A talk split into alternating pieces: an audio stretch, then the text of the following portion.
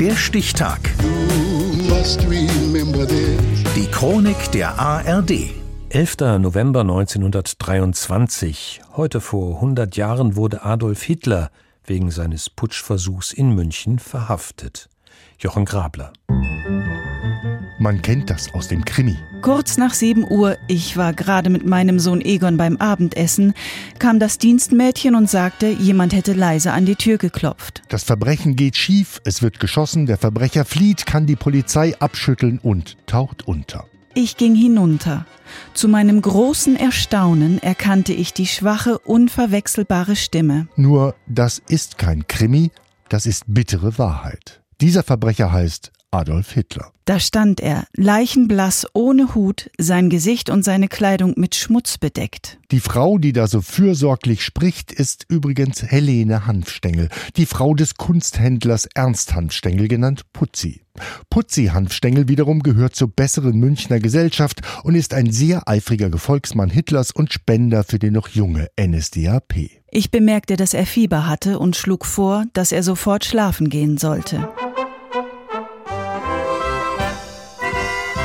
Uffing am Staffelsee, 60 Kilometer von München, 900 Seelen. Das Haus der Hanfstengels in der Rußbichelstraße 2, das ist der Unterschlupf für den Staatsfeind Nummer 1. Am Tag zuvor nämlich haben Hitler und der Weltkriegsgeneral Ludendorff nichts anderes versucht als den Umsturz. Sie wollten die krisengeschüttelte Weimarer Republik in eine Diktatur verwandeln, mit sich selbst an der Spitze. Proklamation an das deutsche Volk.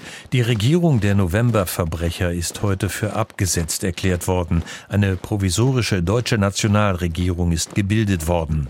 Diese besteht aus General Ludendorff, Adolf Hitler, General von Lossow, Oberst von Seidler. Sie haben sich mit ein paar hundert braunen Gefolgsleuten im Münchner Bürgerbräukeller zusammengerottet und sind machtbesoffen zur Feldherrnhalle marschiert. Ein blutiger Operettenputsch. Nicht mal eine halbe Minute Schießerei, 20 Tote, die Redelsführer fliehen.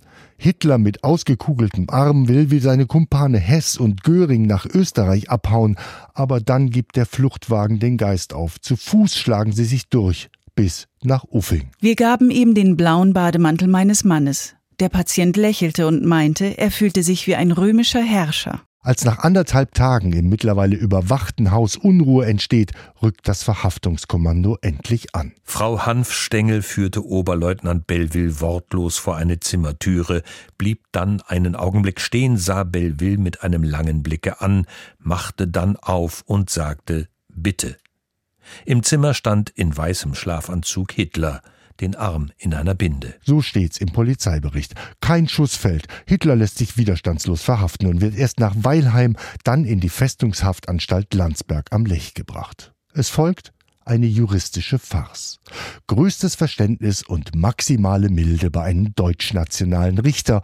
Für Hochverrat gibt es das billigste Urteil, das gerade noch geht fünf Jahre Festungshaft, wovon der Luxushäftling Hitler in Landsberg allerdings nur ein gutes halbes Jahr abbrummt. Weihnachten 1924 ist der Todfeind der Demokratie und gescheiterte Putschist wieder in Freiheit. Auf Bewährung. Verhaftet wurde Hitler nach dem ersten Versuch, alle Macht an sich zu reißen, in Uffing am Staffelsee. Heute vor 100 Jahren. Der Stichtag. Die Chronik von ARD und Deutschlandfunk Kultur. Produziert von Radio Bremen.